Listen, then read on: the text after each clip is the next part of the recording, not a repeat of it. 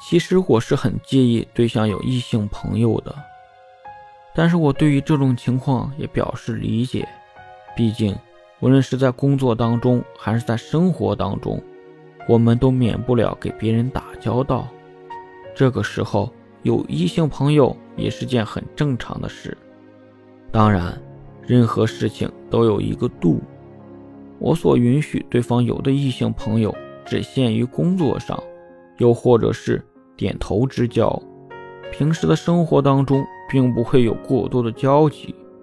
如果当着我的面，他和异性朋友每天都在聊天，聊到每天心情都是美滋滋的话，那么这个男朋友我不要也罢。有些原则性的问题，我们还是需要坚持的。反正我是忍受不了那些有好多个姐妹的男生，我能够理解。不管在什么情况，我们都需要一定的人脉，这样我们的生活才能够走得更加顺利。但是不管怎么说，我都不允许我的对象和别的异性朋友走得太近，关系太过密切。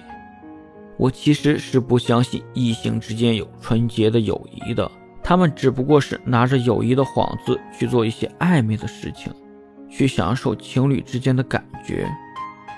所以。如果我们真的很爱对方，想要和对方一直在一起，那么就不要做这一些会让对方觉得伤心难过的事情。